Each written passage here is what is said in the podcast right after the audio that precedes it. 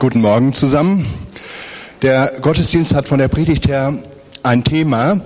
Mich beschäftigt schon so in meinen Predigten, so hier im Norden Deutschlands, die letzten drei Monate die Jahreslosung 2014. Ich aber Gott nahe zu sein ist mein Glück. Und äh, das geht mir nicht jedes Jahr mit der Losung so, aber dieses Jahr habe ich sehr viel darüber gearbeitet, ganze Predigtreihen darüber gemacht und möchte da auch heute ganz gerne etwas drüber sagen. Gott nahe zu sein ist mein Glück. Spricht mich unwahrscheinlich an, diese Jahreslosung. Eigentlich müsste es heißen, wenn man es äh, äh, ganz genau richtig sagt, ich aber, Gott nahe zu sein ist mein Glück. Weil wenn wir den Psalm ähm, 73 lesen, wo diese Aussage drin steht, nach der Einheitsübersetzung, dann hat das Ganze so einen Kontext, ein Vorspiel, Gedanken, die sich der Asaf, der Psalmschreiber, macht. Und nach diesen schwierigen Gedanken kommt er zu einem Ergebnis und sagt, okay, ich aber, Gott nahe zu sein, das ist mein Glück. Ich habe die Jahreslosung heute in äh, mehrere Punkte oder die Predigt in mehrere Punkte aufgeteilt. Vielleicht hat die Technik auf dem PC, das noch vom letzten Sonntag, dieses Kurzkonzept, wenn du das uns an die Wand wirfst, dann könnt ihr so ein bisschen mitverfolgen, wo wir ungefähr in der Predigt sind. Der erste Punkt, was ist das überhaupt eine Jahreslosung? Haben wir vielleicht alle schon mal gehört? Losung, jemand gibt eine Losung aus, vielleicht auch so ein bisschen militärischer Begriff, sind wir ein bisschen skeptisch. Gut, in der Gemeinde wissen wir Losungen, da gibt's so blaue kleine Bücher, die haben die Pastoren meistens bei sich, um immer ein Wort zur Hand zu haben. Und äh, tatsächlich, seit, glaube über 260 Jahren gibt's von der Herrnhuter Brüdergemeinde diese Jahreslosungen oder diese Tageslosungen. Und vor 80 Jahren, 1934, sind junge Christen in Deutschland, die haben so zu den sogenannten äh, Jungmänner, christlichen Jungmännerbünden gehört, vielleicht so ein bisschen das, was heute CVM heißt, äh, die haben die Idee gehabt und haben gedacht, einmal im Jahr wollen wir aus dieser Bibellese, aus dieser täglichen Bibellese, ein Wort unter viel Gebet heraussuchen, das wir uns von Gott schenken lassen und das dann so über dem ganzen Jahr stehen soll. Und äh, 1934, das war eine Zeit, da war das nicht gerade in, dass Christen so öffentlich sagen, das soll ein Wort über unserem Land für das ganze Jahr sein. Die haben dann so Worte gezogen ähm, wie Dein Reich komme, kann man sich vorstellen. Das hat im Dritten Reich den Nazis überhaupt nicht gepasst. Und die haben dieses Wort publiziert und haben gedacht, einmal im Jahr machen wir eine Jahreslosung und jeden Monat suchen wir eine Monatslosung heraus. Und diese Monatslosung, die hat man dann auf gelbe Plakate gedruckt und die waren bald im ganzen Land bekannt. Das waren die sogenannten gelben Plakate. 500.000 gelbe Plakate wurden im ersten Jahr 1934 in Deutschland überall aufgehangen und da stand eben so drauf, dein Reich komme. Wie gesagt, den Regierenden damals, die hatten ein ganz anderes Reich im Sinn. Nicht ein Reich Gottes, nicht ein Reich, wo Jesus Christus König ist, nicht ein Reich, wo wir Frieden mit Gott finden, uns unserem Nächsten, für unseren Nächsten einsetzen, sondern ein sogenanntes tausendjähriges Friedensreich, das ja dann aber viel, viel kürzer war, Gott sei Dank. Die Nazis haben dann die gelben Plakate verboten und haben so eine Alternative dafür entwickelt. Das waren die sogenannten braunen Plakate. Und da standen andere Losungen drauf. Ich habe das mal gegoogelt. Äh, ich habe kurz mit dem Gedanken gespielt, das äh, vielleicht euch mal zu zeigen, was auf den braunen Plakaten draufsteht, aber habe ich mich dann dagegen entschieden. Äh, ich sage euch mal so ein paar Sachen. Gab es ganz viele braune Plakate. Die gelben mussten abgemacht werden, die braunen Plakate kamen. Und da stand dann äh, zum Beispiel drauf, was ich ganz, ganz schlimm fand, ein Plakat. Ähm, wisst ihr, was ein behinderter Mensch dem ganzen Volk kostet? 60.000 Reichsmark. Und da war ein Mensch abgebildet auf diesem braunen Plakat mit einer Behinderung. Und der Gedanke, der dahinter stand, war eben die Euthanasie. Überleg doch mal, Leben, das für uns als Volksgemeinschaft gar nicht so wertvoll ist, 60.000 Reichsmark, da ist, muss man doch überlegen, ob man das nicht irgendwie vermeiden kann.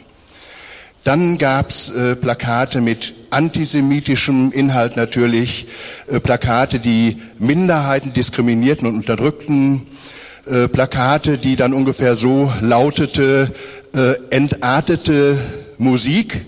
Und da war da so eine Jazzband, so aufgedruckt mit einem farbigen Musiker. Und da stand ganz groß drunter, entartete Musik. Das gleiche bei der Kunst, modernes Kunstwerk, entartete Kunst. So, und das war die Propaganda der Nazis. Das Nazisystem und das Dritte Reich hat nur ganz kurze Zeit überdauert und ist glücklicherweise, wenn auch ganz, mit einem ganz großen Verlust überwunden worden. Man schätzt ungefähr 60 Millionen Tote hat es weltweit gegeben im Zusammenhang mit dieser Regierung, mit dieser Nazizeit. Das Nazisystem gibt es nicht mehr. Die Jahreslosungen feiern heute ihr 80-jähriges Bestehen in diesem Jahr. Und ähm, für mich hat das immer so eine große ähm, Bedeutung gehabt, äh, so eine Jahreslosung, so ein offenes Herz zu haben. Was will Gott mir vielleicht in diesem Jahr sagen? Also zunächst rausgebracht vom CVM, evangelikalen äh, Gemeinschaftskreisen. Dann nach dem Krieg kam die Vereinigung evangelischer Freikirchen dazu. VEF kennt ihr sicherlich, gehören wir auch zu als Freie Christengemeinde.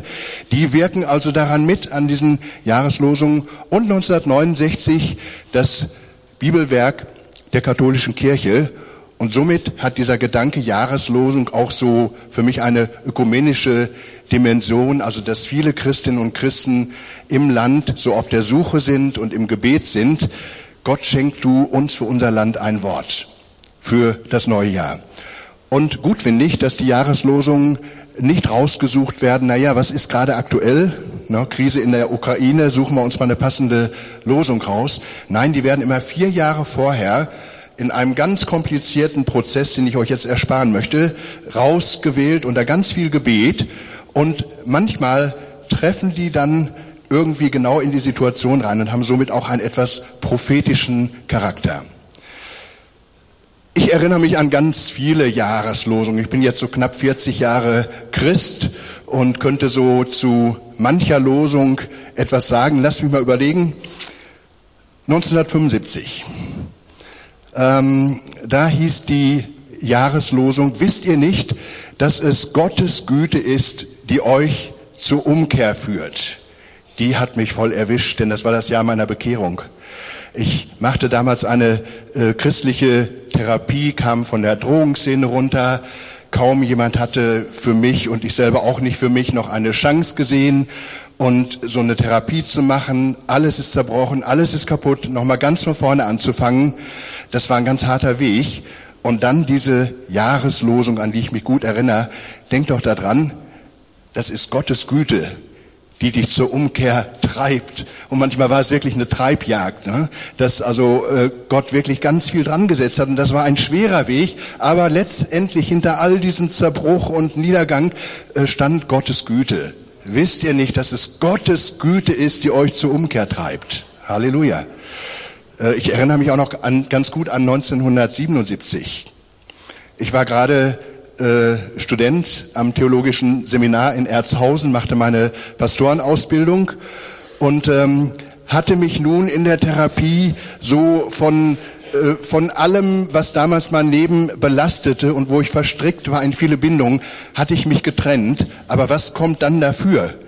Ja, also ich sag mal so paar Sachen äh, nur auf mich bezogen, nur für damals in, in der Zeit meines Lebens. Äh, Alkohol und Drogen spielten eine große Rolle. Äh, Esoterik, Okkultismus spielten eine große Rolle.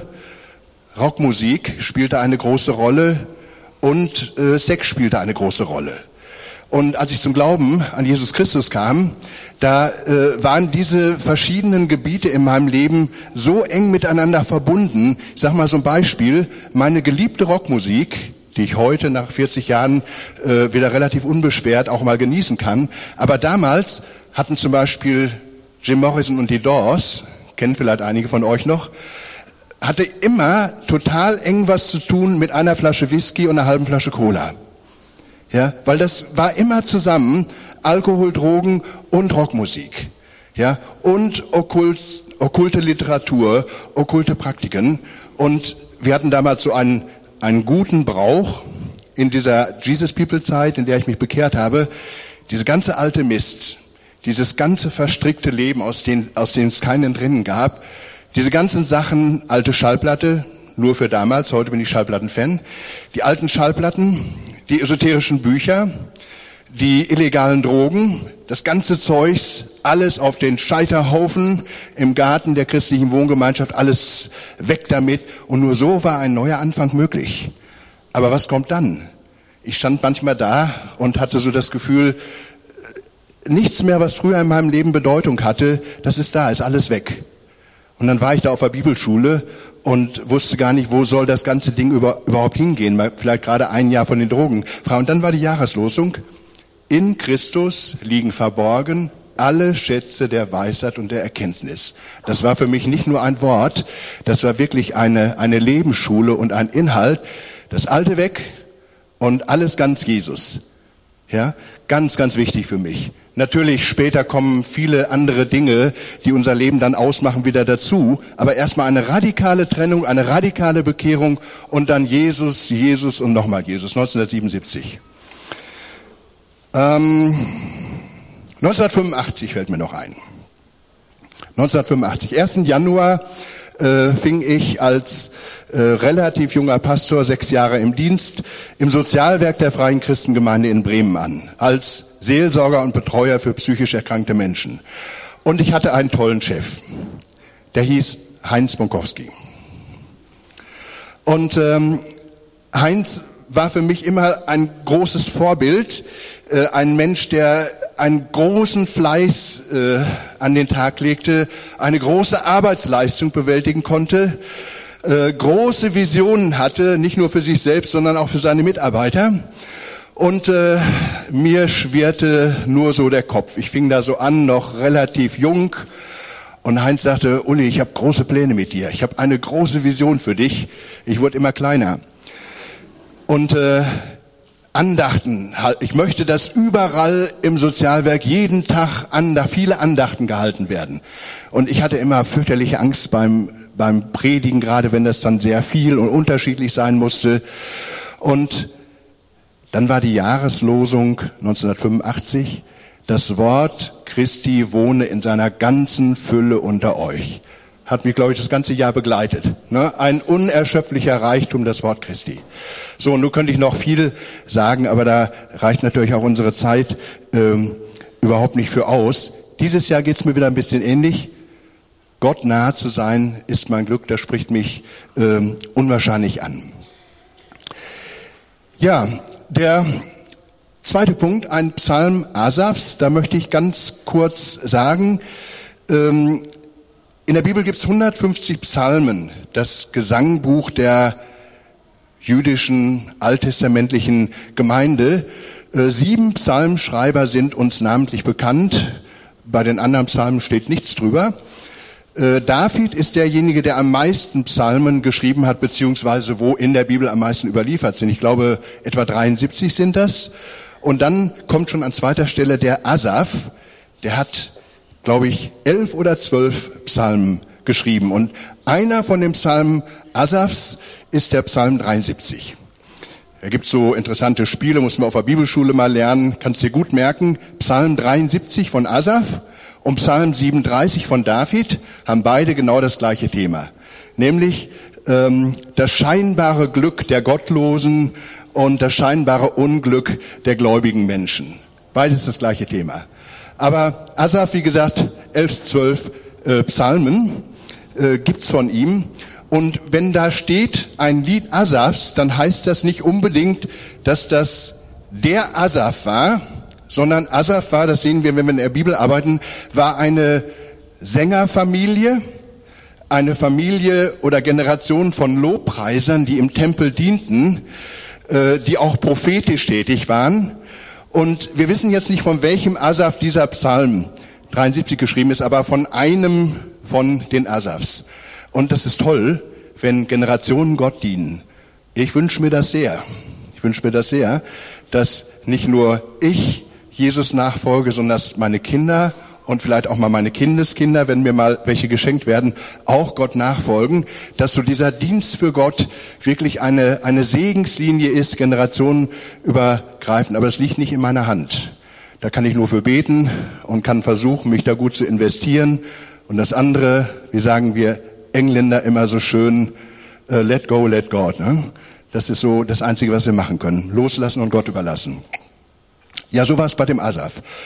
Und ähm, wie gesagt, das war ein Mann am Anfang des Psalms 73, da sehen wir einen Mann, der Gott hingegeben war, der Gott liebte, der in seinem Leben den Dienst für Gott eine ganz hohe Priorität äh, einräumte, aber eben ein Mann, der auch ganz ehrlich über seine Glaubenszweifel sprach und der ganz ehrlich auch die Dinge niederschrieb, die ihn gestört haben am Leben, wo er einfach Dinge äh, theologisch auch nicht auf die Reihe gekriegt hat. Das war der Asaf. Und den beschäftigte drittens eine uralte Frage. Also ich kenne diese Frage sehr gut. Ich bin sicher, der eine oder andere von euch kennt sie auch. So nämlich die Frage, die Asaf sich stellte, äh, lieber Gott, ich habe doch in der Gemeinde gehört, wenn ich Gott vertraue, dann geht es mir gut. Und wenn ich nur richtig glaube, dann bin ich auch gesegnet mit Wohlstand. Und Krankheit, kein Problem für Christen.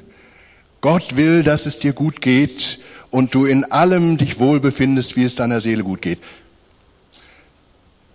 Ungefähr in diesen Zusammenhängen mag er gedacht haben, aber wie sieht manchmal meine Lebensrealität aus? Dem Menschen, der sich um Gott nicht schert, der sich um seinen Nächsten nicht kümmert, dem scheint es doch manchmal viel besser zu gehen. Wenig Krankheit, keine großen Probleme, Geld genug auf dem Konto. Gott, warum geht's dem so gut? Und mir als ein Mensch, der nach Gottes Geboten fragt, der sich schnell ein Gewissen macht, mir geht's oft so schlecht. Ich, ich habe Anfechtungen, ich habe auch mal Probleme. Gott, das ist so ungerecht. Weiß nicht, ob ihr solche Fragen kennt. Also bisschen überspitzt, aber ich kenne die, ich kenne die sehr gut. Ne? Ich muss euch ganz ehrlich sagen, ich, ich ärgere mich natürlich auch darüber, äh, wenn bei mir äh, das Finanzamt äh, ständig dran ist, bei mir kleinem, unbedeutenden Menschen, ne, mit einer relativ kleinen oder normalen Rente, äh, und die mir auf den Füßen stehen und mich ärgern. Und da sind andere, da geht es dann darum, die haben alleine, was sie an Steuern hinterzogen haben, ne, ist so viel Geld, das werde ich in meinem ganzen Leben niemals garantiert irgendwie auf einem Haufen sehen. Ja, und ein paar von diesen Leuten werden erwischt. Das ist nicht etwas, was mich, was mich wirklich fertig macht, ja, aber kommen schon manchmal so, äh, kommen manchmal schon so Fragen auf, ja, äh, oder ich habe mal so einen, so einen Nachbarn gehabt, der hat mich furchtbar geärgert. Ja, der hat mich mit Klagen überzogen, obwohl ich dem überhaupt nichts getan habe. Und äh, dann bin ich mal zu ihm hin und habe gedacht, so unter erwachsenen Menschen und als Christ und so, hm, immer so Versöhnung und man kann doch irgendwie was machen. Da sagt er, Herr Schulte, bitte nehmen Sie das doch nicht persönlich. Ich habe 20 Häuser. Das sind nur meine Anwälte, die das machen. Ich weiß da gar nichts von. Möchten Sie eine Zigarre, möchten Sie einen Whisky mit mir trinken? Ja, habe ich gedacht, äh, naja gut, dass wir darüber gesprochen haben. Und ähm, eine Woche später kam der nächste Brief von einem seiner Anwälte. Und ich war so froh, hier in Bremen, kleines Häuschen, ein Jahr, alles mit eigener Kraft, mit Freunden aus der Gemeinde gebaut und bin da endlich drin in meinen 70 Quadratmeter Häuschen. Und da kommt so einer mit 20 Häusern, überzieht mich mit Klagen. Ne? Habe ich mich auch sehr darüber geärgert. Und das kennt ihr sicherlich alle, so, so ähnliche Dinge. Und so ging das dem Asaf. Der hat sich geärgert, warum geht's denn scheinbar den anderen gut und mir geht's oft so schlecht und ich habe oft so viele Probleme. Und ähm, irgendwann ähm, macht er dann etwas, was äh, was ich ganz wichtig finde. Das hat auch Alex in seiner Predigt am letzten Sonntag äh, gesagt. Das ist bei mir dann so hängen geblieben. ähm, ins Haus Gottes gehen, das Wort Gottes nehmen, nicht so damit äh, rumlaufen wie mit einer Keule, sondern darüber nachdenken, Gott, bitte sprich doch zu mir. Und das hat der Asaf gemacht. Da heißt es nämlich im Psalm 73, das machte mich so lange fertig, bis ich in das Heiligtum ging, in das Haus Gottes und ins Gebet ging und gründlich nachdachte. Und dann kam er zu einem Ergebnis und sagt, ja, dann habe ich mal darüber nachgedacht, äh, dieses scheinbare Glück, das kann auch bei dem äh, Menschen, dem es so gut geht, sehr schnell mal vorübergehen. Ja, und das Leben ist auch unheimlich kurz und ist endlich. Und was nützt das dann alles? Und hat er so sein Herz zur Ruhe gebracht und hat sich dann gesagt, okay, ich will mich da einfach nicht verrückt machen. Lass den sein Ding machen, ich mache mein Ding. Für mich, mein Glück, meine Basis ist es, Gott nahe zu sein. Und so hat er seine Anfechtung überwunden und hat sein Herz wieder zur Ruhe gebracht. Ich möchte ganz gerne ein bisschen was über das Glück sagen. Es gibt eine schöne äh, Geschichte, finde ich. Ähm, der John Lennon von den Beatles, der hat mal seine Mutti gefragt, die Facebook-Gemeinde hat es irgendwann auf Facebook dieser Tage gelesen, äh, der hat mal seine Mutti gefragt, Mama, was ist das Wichtigste im Leben? Und die Mutter scheint eine kluge Frau gewesen zu sein. Die sagte, John, das Wichtigste im Leben ist es, glücklich zu werden. Hat er sich gemerkt. Ein paar Jahre später in der Schule fragt die Lehrerin so die Schüler nach den Berufswünschen. Und sie fragt den John, John, was möchtest du einmal werden? Und John hatte sich etwas gut gemerkt und sagte, glücklich. Und die Lehrerin antwortete und sagte, John, anscheinend hast du die Frage nicht verstanden. Wieder ein bisschen später hat John nochmal drüber nachgedacht und sagte dann, ich habe die Frage wohl verstanden, aber meine Lehrerin hat das Leben nicht verstanden. Und ich fand das eine gute, gute kleine Geschichte zum Thema Glück von dem sehr begabten und sehr tollen Musiker John Lennon, der leider viel zu früh äh, verstorben ist und dessen Glück nicht von Dauer war. Ja, wo ich jetzt nicht näher drauf eingehen möchte. Ähm, das Glück ist sehr gut beforscht. Wusstet ihr, dass es an den Universitäten ganze äh, äh, Forschungsrichtungen gibt, die Glücksforschung? Finde ich, finde ich toll. Ich halte persönlich ja viel von der Forschung, denn ich denke, wenn, wenn gut ausgebildete Menschen sich über ein, ein Thema viel äh, Gedanken machen und das gründlich und empirisch beforschen und bearbeiten, bearbeiten, dann kommt da für mich meistens auch etwas äh, Gutes und Wertvolles heraus. Und wenn ich das dann noch mit anderen Ansätzen vergleiche, dann, dann kann ich ein ganz gutes Bild bekommen. Ähm, ich will euch mal kurz sagen, was die Glücksforschung rausgefunden hat ähm, was für unser Glück wichtig ist. Ich glaube, Bini, das wüsstest du, in der amerikanischen Verfassung ist das Glück sogar als Menschenrecht drin. Ne? Also hat eine ganz große äh, Priorität, äh, dass es das Recht eines jeden Menschen ist, glücklich zu sein. Und ähm, also die Glücksforscher haben herausgefunden, zum Glück sind wichtig gute familiäre Beziehungen, Zweitens, eine ausreichende finanzielle Versorgung. Drittens, eine möglichst gute Arbeitsstelle. Viertens, ein gutes soziales Umfeld. Fünftens, Gesundheit. Sechstens, persönliche Freiheit. Und siebtens, Glaube oder Lebensphilosophie. Fand ich ganz gut. Äh, kann man noch mal ein bisschen weiter drüber nachdenken. Ich habe das so gemacht, äh, habe mir nochmal bewusst für mich dann so die Zeit genommen, zum Beispiel, was bedeutet persönliche Freiheit für mich? Ja, dass ich Redefreiheit habe, dass ich Meinungsfreiheit habe, dass ich Glaubensfreiheit habe, ähm, dass wir eine Pressefreiheit haben, ist für mich ganz wichtig, auch für mein Lebensglück. Und äh, ich habe so für mich herausgefunden, das ist schon ähm, schon gut. Also ich, wenn ich das weiß, ich kann eine Menge dazu selber beitun, um ein gutes Leben zu führen. Wenn ich dann noch innerlich die richtige Einstellung dazu habe und sage, so Familie ist mir wichtig, Arbeit ist mir wichtig, gesellschaftliches Engagement ist mir wichtig, dann bin ich schon auf einem guten Weg, um auch ein relativ gutes und glückliches Leben zu haben. Es gibt auch so einen Glückstest, gibt es sicherlich ganz viele. Ich habe mal äh, in der Vorbereitung dieser äh, Predigtreihe einen Glückstest gemacht. Äh, Im Internet kannst du den machen von auch einem amerikanischen Wissenschaftler, der heißt Ed Diener. So, äh, fünf Fragen soll man sich stellen. Im Großen und Ganzen ist mein Leben, wie ich es mir wünschen würde. So, erste Frage. Also im Großen und Ganzen ist mein Leben so, wie ich es mir wünschen würde. B, meine Lebensumstände sind sehr gut.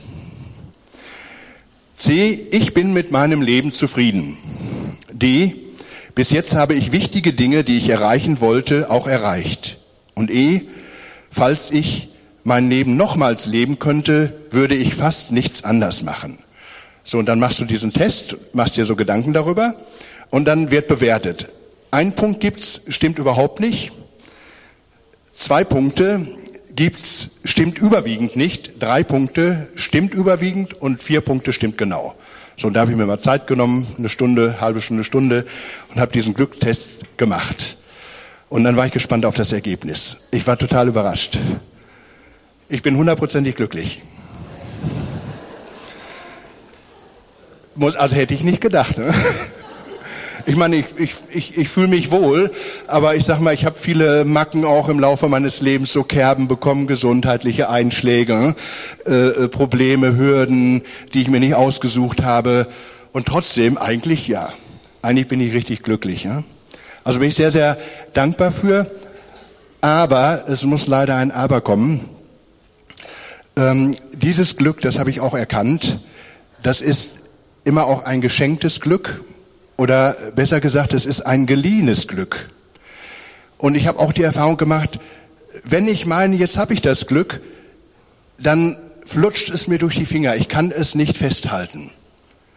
Es ist sehr fragil und es ist sehr zerbrechlich. Denn auch als noch so frommer Christ, und da sind wir wieder bei Asaf, kann ich die Erfahrung machen, ich kann krank werden, ich kann meine Arbeitsstelle verlieren, ich kann in finanzielle Probleme reingeraten, Freunde können mir den Rücken kehren, all das mag passieren. Und dann komme ich mit Asaf zu dem Schluss, mein, meine Definition von Glück für mich muss eine andere, noch eine andere, tiefere Grundlage haben, sonst werde ich Schiffbruch erleiden. Ja, wenn ich nur auf das Äußere, das Materielle, das für mich menschlich Machbare baue, so wichtig das auch ist, meine eigene Verantwortung für mein Leben, äh, doch brauche ich eine andere Grundlage, auf die ich bauen kann. Und dann bin ich mit Asaf ganz eins. Ich aber, Gott nahe zu sein, ist mein Glück. Und das kann ich ohne Scheu und ohne Bedenken einfach so sagen, das stimmt für mein Leben. Das ist die Basis. Gott nahe zu sein mit Gott zu leben, ihn zu lieben, auf ihn ausgerichtet zu sein, mit Jesus durch das Leben zu gehen, das ist wirklich mein Glück. Und wenn mir darüber hinaus noch etwas geschenkt wird, also kann ich wirklich sagen, Glückstest 100% bestanden. Ne? Also wen das wirklich interessiert, äh, ich kann euch da eine Webseite, wenn ihr auch mal den Glückstest machen wollt, um zu sehen, seid ihr wirklich glücklich, äh, könnt ihr euch gerne an mich wenden. So, zum Schluss, zum letzten Punkt der Predigt eine höhere Dimension. Lasst mich noch ein paar Gedanken ähm, darüber mit euch teilen, was es von der Bibel her bedeuten kann, Gott nahe zu sein. Da könnte man unglaublich viel drüber sagen. Ich habe nur mal so paar Punkte mir ausgedacht im Nachsinn über Gottes Wort, äh, die für mein Leben bis jetzt so eine Bedeutung äh, hatten. In Verbindung zum Thema Gott nahe zu sein, ist mein Glück. Das erste, Finde ich auch klasse, habe ich schon ziemlich lange, kenne ich diesen Bibelvers, Apostelgeschichte 17, 27 und 28. Da äh, spricht ja Paulus mit den Athenern und äh, sagt dann in dem Zusammenhang, in der Diskussion mit ihnen, damit sie Gott suchen sollten, ob sie ihn wohl fühlen und finden könnten. Und für wahr, er ist nicht ferne von einem jeden unter uns, denn in ihm leben und weben und sind wir. Das ist doch toll, ne? dass Gott uns Menschen prinzipiell sehr, sehr nahe ist. dass wir einfach in ihm so und so leben. Also auch wenn wir Atheisten sind, dann, dann wissen wir vielleicht einfach etwas nicht. Ja? Denn auch dann ist uns Gott nahe. Er hat uns das Leben gegeben. In ihm leben, weben und sind wir. Und ich habe so gedacht, äh, wenn heute Morgen hier jemand ist, äh, der vielleicht sagt, mit Gott konnte ich noch nie so viel anfangen, dann kann ich dir aufgrund der Bibel sagen und auch aufgrund meiner eigenen Erfahrung, Gott ist dir ganz, ganz nah. Das ist nur so ein kleiner Schritt. Ja, wenn du jetzt hier im Gottesdienst sitzt und sagst, Gott, wo bist du? Bist du mir ganz nah? Ich öffne mein Herz. Gott, wenn du da bist, zeig dich mir. Gott ist dir so nah und er macht das gerne. Ja, das haben ganz, ganz viele Menschen erlebt und das darfst du erleben. Gott nahe zu sein ist mein Glück. Gott ist jedem Menschen ganz nah, denn in ihm leben wir, in ihm weben wir und in ihm sind wir. Ein Gedanke nur, Jesus, bist du da? Ich mache mein Herz ein bisschen auf und dann ist Gott bei dir und ist Gott in dir. So einfach ist das. So, das ist das eine. Äh, ein weiterer Punkt, der, der so für mich äh, wichtig äh, geworden ist, Psalm 121, 1 und 2. Ich hebe meine Augen auf zu den Bergen. Woher kommt mir Hilfe?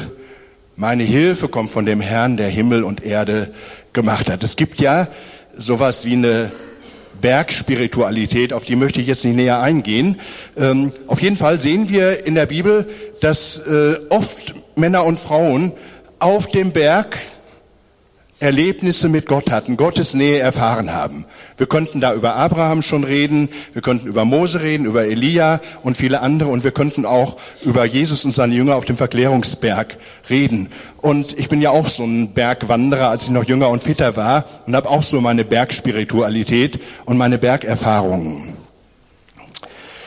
Warum kann man vielleicht auf dem Berg Gott erleben? Also für mich hat das so einen ganz praktischen Grund. Wenn ich auf einen Berg steige, das ist ganz anstrengend. Mein Körper ist ganz ausgepowert. Meine ganzen anderen Gedanken vom Alltag, die fallen von mir ab und ich werde innerlich ganz ruhig. Und wenn ich oben auf dem Berg bin und da ist gar nichts anderes mehr, bin ich ganz still und in dieser Stille kann ich mein Herz öffnen und Gott redet durch die wunderbare Schöpfung und durch seinen Geist zu mir. So, sag mal jetzt ganz einfach gesagt. Ich habe das mal so äh, vor 30 Jahren ungefähr erlebt. Meine Frau und ich waren gerade noch relativ jung verheiratet. Und ja, wohin geht's in Urlaub? In die Berge mit den Schwiegereltern. So, und dann Irene und ich, äh, ähm, manche fragen ja, deine Frau, Irene ist bisschen stiller als ich. Ähm, die steht nicht so oft im Vordergrund. Ähm, aber wir waren da nun so zusammen in Urlaub in Österreich. Und was machen wir jetzt? Ich sag, Schatz, ich will auf den Berg. Irene sagt, Schatz, wir könnten doch auch hier unten auf der Bank sitzen bleiben und könnten auf den Berg gucken. Nee, also sowas ehrlich gesagt war mir immer zu langweilig. Ja? Für Bank sitzen, auf dem Berg gucken ist schön, okay. Nee, ich will rauf. Nein, sagt Irene Schatz, da, also da oben auf dem Berg ganz alleine ist ja viel zu gefährlich. Ja, gerade deswegen. So, ich auf dem Berg drauf, 16 Stunden, ganz früh morgens los, 2300, 2400 Meter hoch, nur mit einer Wasser, also zwei Wasserflaschen und ein bisschen Brot und Käse mit und dann endlich oben, ganz oben auf dem Berg zu sein. Ganz alleine, stundenlang keinen Menschen gesehen. Nur, nur paar Gemsen äh, waren da noch irgendwo und ich dann ganz oben und einen wunderbaren Blick über die, über die Alpenwelt. Dieses Gefühl der Nähe Gottes, das kann ich mir heute immer noch wieder wachrufen. Und das spüre ich heute immer noch, auf dem Berg Gott nahe zu sein. Also, so die Stille zu suchen, sich vielleicht ruhig körperlich anzustrengen, um in eine innere Ruhe reinzukommen, das Herz zu öffnen für Jesus und für Gott. Da kann ich zum Beispiel Gottes Nähe äh, erfahren, die mir dann auch wieder Kraft gibt. 1. Korinther 3,16 wisst ihr nicht, dass ihr Gottes Tempel seid und der Geist Gottes in euch wohnt, in der Gemeinde. Ist mir Gott auch nah. Amen. Ne? Nicht ständig, ja, ich bin da immer ganz ehrlich. Also für mich ist auch nicht jeder Gottesdienst gleich. Äh, ich könnte jetzt so nicht so sagen, so in jedem Gottesdienst, oh, Gott war mir heute wieder so nah. Da, da bin ich so vom, vom Typ her äh, bisschen zu rationell und zu nüchtern für. Ich weiß das natürlich, Gott ist nah, Aber manchmal erlebe ich in der Gemeinde durch eine Predigt, durch das Abendmahl, durch den Lobpreis ganz besonders Gottes Berührung und Gottes Nähe. Und ich weiß, wenn ich nicht in die Gemeinde gehen würde und in den Gottesdienst gehen würde, dann würde garantiert mein Glaube runtergehen und runtergehen, weil die Nähe Gottes, die ist wirklich da, der Geist Gottes ist da, wo seine Leute zusammen sind im Namen Jesu und sich, sich versammeln, gemeinsam anbeten. Da erfahre ich Gottes Nähe.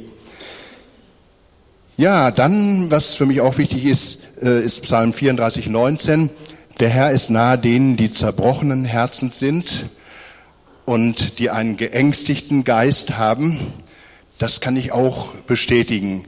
Also die tiefsten Erfahrungen mit Gott und die größten Neuanfänge in meinem Leben, die waren immer da unten. Ja, die waren immer da, wo es Zerbruch gab, wo Gott mal wieder etwas so zerbrochen hat und ich von meiner Selbstherrlichkeit runterkam und ganz unten, wo ich mich gar nicht so gut fühlte, aber in dem Zerbruch und dem Bewusstsein, Gott, ohne dich kann ich überhaupt nichts und kann ich gar nichts machen und da krieg ich es einfach auch nicht hin. Ohne diese Erfahrung des Zerbruchs hätte es nicht immer wieder einen Neuanfang gegeben. Und da bin ich sehr dankbar für Gott, nahe zu sein, wenn das Herz zerbrochen ist. Selig sind die geistlich Armen, Matthäus 5 denn ihnen gehört das Reich Gottes. Da erfahre ich auch Gottes Nähe. Wenn du mich heute fragen würdest, Uli, wo bist du Gott näher? Im Hainbuchenring, das ist unsere gut bürgerliche, äh, gut situierte, tolle Wohnsiedlung, wo wir unser Refugium haben, wo ich mich von dem ganzen Stress des Alters erholen kann. So, wenn mich jemand fragen würde, Uli, wo bist du Gott näher? Im Hainbuchenring oder in der Kirchheide 23. Da ist unsere Tagesstätte für psychisch kranke Menschen. Chaotisch. Ich würde sagen, also die Nähe Gottes, die erfahre ich in der Tagesstätte. Die erfahre ich, wo, wo Menschen zusammen sind, die Brüche in ihren Biografien haben, ähm, die nicht alle einen tollen BMW oder Mercedes, nichts dagegen, ähm, vor der Haustür stehen haben, sondern die zusammenkommen und wo ich ganz, ganz viel Liebe, Zuwendung zum Nächsten, Solidarität untereinander, Verständnis für die tiefen Probleme des anderen erlebe bei den Menschen, die eben nicht auf der Sonnenseite stehen. Und deswegen bin ich auch gerne bei denen. Ich habe euch ja letztes Jahr in meiner Bethesda-Predigt äh, von meiner Liebe zur BSAG erzählt. Ja, weil ich da einfach etwas erlebe, was ich bei uns im Hainbuchenring nicht erlebe. Und für mich ist das sehr wichtig auch da zu sein, wo einfach Zerbruch ist. Ähm, da ist ganz viel Hoffnung, da ist ganz viel Kraft. Und schließlich, ähm, das ist eigentlich so für mich das Wichtigste, ähm, im Epheserbrief, da heißt es, dass wir Gott nahe gebracht wurden durch das Blut Jesu. Das ist für mich so der ganz zentrale Punkt. Unter dem Kreuz Jesu, unter dem Opfer Jesu, wo Gott die Welt mit sich selbst versöhnt hat, da bin ich Gott am nächsten und da soll mein, mein Platz sein. Unter dem Kreuz, das Altraue Kreuz. Da erfahre ich Gottes Nähe. Ja, das lag mir so für heute auf dem Herzen. Vielleicht denkt ihr auch gerne nochmal so drüber nach. Gott nahe zu sein ist mein Glück. Da ist so viel drin in dieser prophetischen Jahreslosung. Und ich möchte, dass wir dadurch gesegnet sind durch dieses Wort. Daniela, magst du noch kommen und noch ein eigenes Lied zum Thema singen? Ich habe dieses Lied geschrieben in einer Zeit, wo es mir auch nicht so super gut ging und ähm, ich immer wieder daran erinnert wurde, egal was was ich mache, in was ich mich da jetzt gerade wieder reinmanövriert habe. Äh, Gott ist immer da, er liebt mich bedingungslos, egal was ich mache. Und das passt eben auch, finde ich, ein bisschen zu dieser Predigt, weil es halt, also durch die Höhen und Tiefen des Lebens irgendwie im Unglück und im Glück, er ist immer da für mich und er hält mich in seine Hand und ja, das Lied ist auf Englisch geschrieben, aber es geht, wie gesagt, also darum, ich kann immer zu ihm kommen, er ist immer da, er tröstet mich. to